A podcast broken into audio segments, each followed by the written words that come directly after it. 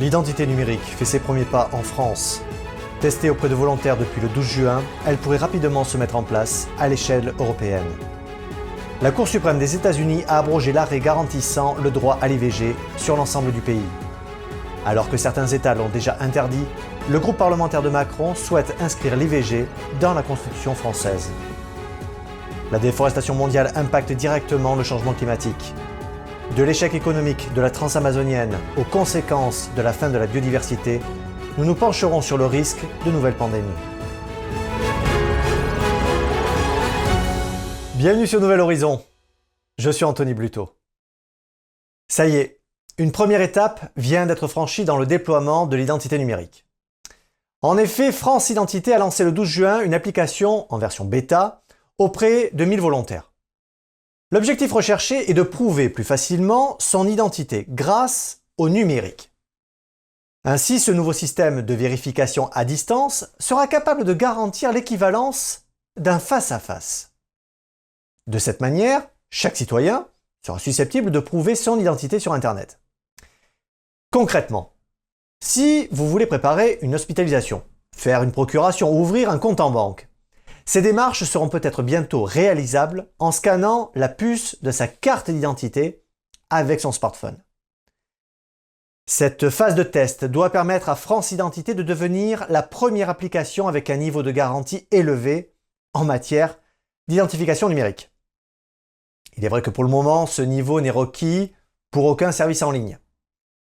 Demain, cela ouvrira l'accès aux données de santé du compte Amélie. Vous pourrez également envisager l'usage d'une procuration entièrement dématérialisée et même voter par voie électronique. Ceci est notamment possible par la généralisation des nouvelles cartes d'identité. Ces dernières contiennent une puce électronique renfermant photos, empreintes et certains éléments biométriques. Lancé en 2021, ce nouveau format en circulation compte 4 millions de détenteurs.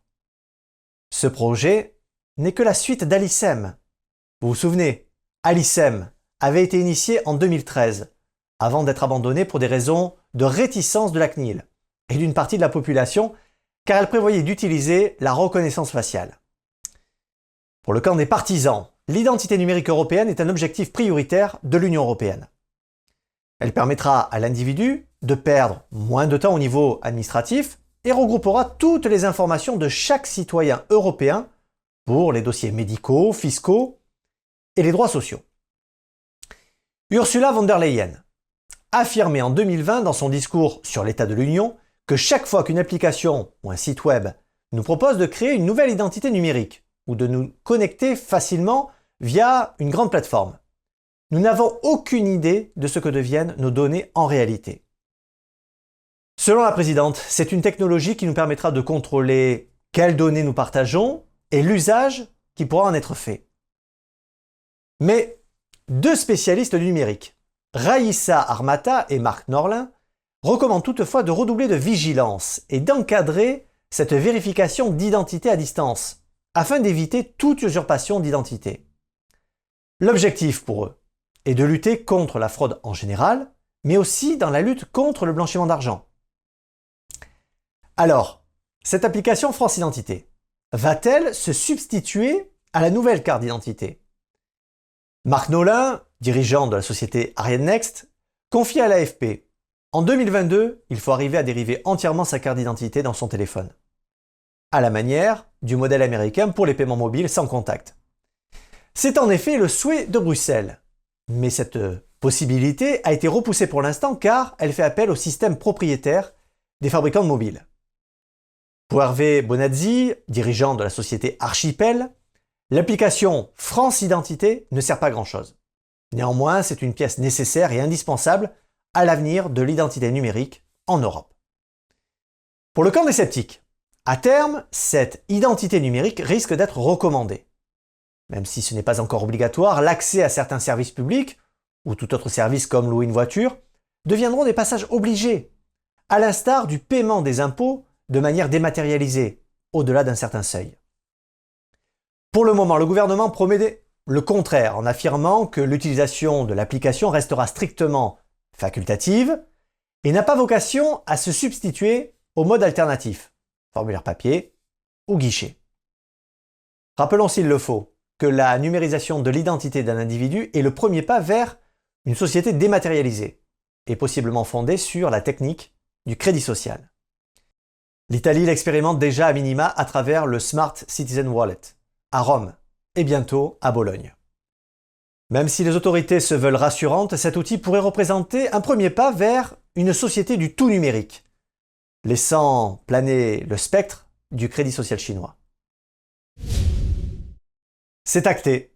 Les États-Unis, enfin plus précisément la Cour suprême américaine, a aboli le droit à l'avortement. Enfin, pas tout à fait. C'est un peu plus technique que ça. Pour être plus précis, les neuf juges ont aboli l'arrêt Joe versus Wade de 1973 qui ouvrait le droit à l'interruption volontaire de grossesse. François-Henri Briard, avocat au Conseil d'État et membre de la Société historique de la Cour suprême des États-Unis, précise bien que cette décision n'est ni pro-vie ni pro-avortement. Il explique sur Sud Radio que la Cour suprême n'a absolument pas statué sur l'avortement lui-même. Elle a simplement dit je ne trouve pas dans la Constitution fédérale une disposition relative à l'avortement et donc je rends le pouvoir au peuple. Cette décision ne va donc pas abolir le droit à l'avortement dans l'ensemble du pays. Le rapport de 250 pages remis pour ce dossier conclut que la Cour suprême ne s'estime pas légitime de statuer sur cette question. Elle redonne ainsi le choix à chaque État de décider pour lui-même. Cependant, Certains États ont déjà prévu d'interdire ce droit. Pour le Missouri et le Dakota du Sud, c'est chose faite. Le jour de la décision, le procureur général du Missouri, Eric Schmidt, a tweeté C'est un jour monumental pour le caractère sacré de la vie. Au moins 13 autres États, dont le Texas ou encore la Louisiane, prévoient aussi d'interdire l'IVG. Mais avec des nuances. Certains prévoient une exception en cas de viol et d'inceste, alors que d'autres ne prévoient qu'une exception au cas où la vie de la mère serait menacée. Ce sont ces derniers États qui inquiètent le plus les militants pro-choix.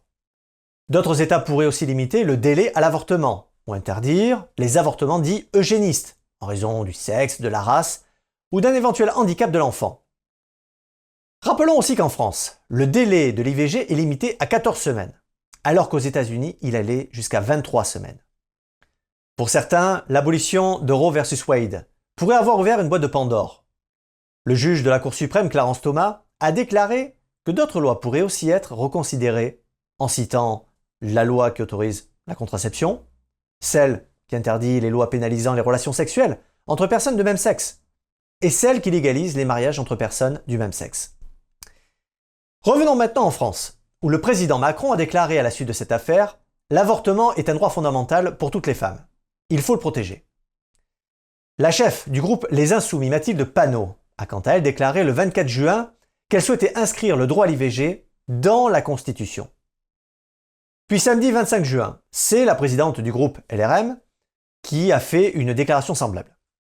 Le but serait de protéger ce droit afin qu'un éventuel revirement soit évité.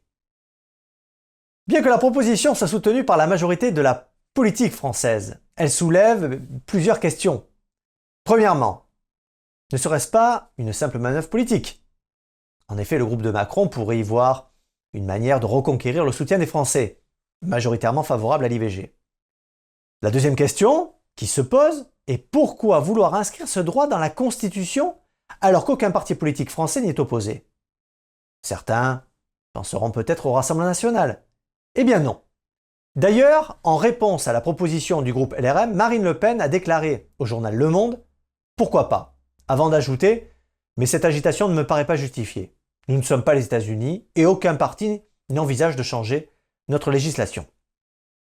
Le président du Modem, François Bayrou, est aussi sceptique quant à la nécessité de cette proposition. Il a déclaré sur BFM TV Est-ce qu'aujourd'hui, franchement, dans l'état où le pays se trouve, avec toutes les questions que nous avons devant nous, est-ce qu'il est bon? Est-ce qu'il est utile de faire ça?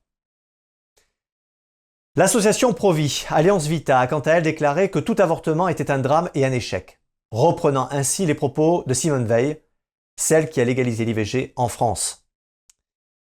De plus, le renversement de l'arrêt aux États-Unis doit inciter les États à développer des politiques d'alternative à l'avortement et de soutien aux femmes enceintes en difficulté. Si la décision de la Cour suprême risque de creuser les divisions déjà existantes, elle pourrait aussi être une occasion pour trouver une voie du milieu, en laissant chaque État refléter la pensée dominante du peuple.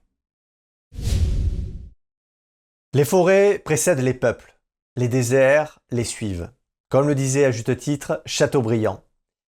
La déforestation effrénée fait d'année en année des ravages exponentiels. Et comme vous le savez, ce sont les forêts tropicales qui sont le plus en danger. Les pays pauvres remanient leur sol pour nourrir leur bétail. À l'exemple des plantations de cacaotiers, de palmiers, la biodiversité recule pour satisfaire notre demande de chocolat ou d'huile de palme. Selon un rapport du 13 janvier, WWF recense 24 fronts qui menacent directement à eux seuls un cinquième des forêts tropicales. En effet, la surveillance satellite permet de suivre cette avancée aux quatre coins du globe. Et le constat est édifiant. Les forêts primaires reculent de partout. Malheureusement, l'ONG constate que les traités internationaux et les engagements des grandes entreprises n'ont rien changé. Alors concrètement, quelles sont les causes principales de cette déforestation? On en dénombre quatre qui ont un impact quasi équivalent en pourcentage. Nous avons l'agriculture intensive et l'industrie minière, bien sûr. Vient ensuite l'exploitation forestière, puis l'agriculture itinérante, et pour finir, les feux de forêt.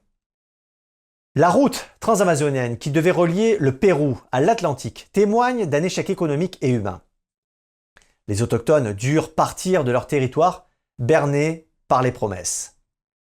Mariana Vieira Galuche explique qu'en 1970, les fonctionnaires et militaires s'étaient forgés une idée totalement fausse de la forêt. Ils étaient persuadés qu'elle jouissait d'un sol fertile.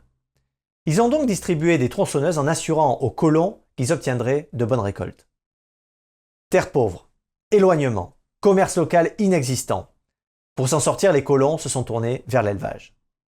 Encore aujourd'hui, ils fuient journalistes et ONG et continuent la déforestation pour de nouveaux pâturages et continuent la commerce du bois. La réalité est qu'ils bravent les interdits, car seule la vente du bois leur permet de vivre décemment. Comme vous le savez, les incendies de forêt participent au processus de déforestation. Déjà en 2019, les incendies en Amazonie avaient augmenté de 60% par rapport aux années précédentes. Selon WWF, le nombre d'incendies de la forêt d'Amazonie brésilienne a encore augmenté de près de 20% entre juin 2019 et juin 2020. Le président brésilien, Jair Bolsonaro, continue lui sa politique d'exploitation de la forêt amazonienne pour les grands élevages bovins et la culture du soja. D'ailleurs, notre pays est dans le top 5 des pays européens importateurs de soja avec déjà en 2017 3,5 millions de tonnes pour nourrir nos élevages et 550 000 tonnes par an d'huile de palme pour nos véhicules. Vous me direz, certes, on déforeste, mais on replante. Les replantations sont des monocultures à grande échelle. La biodiversité n'est pas remplacée, certaines essences d'arbres disparaissent et leur écosystème avec. La destruction de la flore entraîne aussi le déplacement de la faune sur ces nouvelles plantations. Moustiques, chauves-souris, rongeurs véhiculent des germes qui ne se croisaient jamais avant la déforestation. De nouvelles maladies apparaissent partout sur la planète.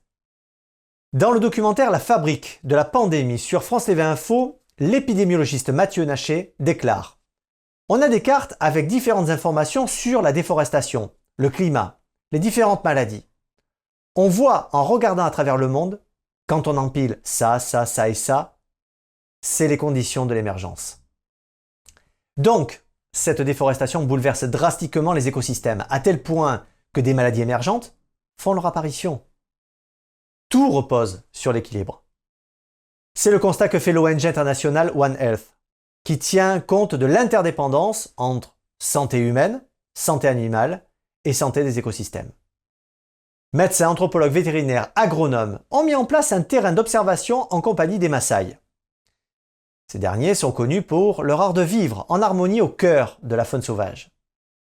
La connaissance ancestrale des peuples primitifs et la science cherchent ensemble des solutions. Les ONG comme WWF ont aussi mis sur place des fronts pour protéger les forêts emblématiques, restaurer les forêts et créer des filières responsables et durables qui se retrouvent dans nos rayons. Réussiront-ils à bouleverser nos habitudes de consommation? Si un passe carbone semble être mis sur la table pour les particuliers, des besoins internationaux n'exprime pas une véritable volonté d'agir.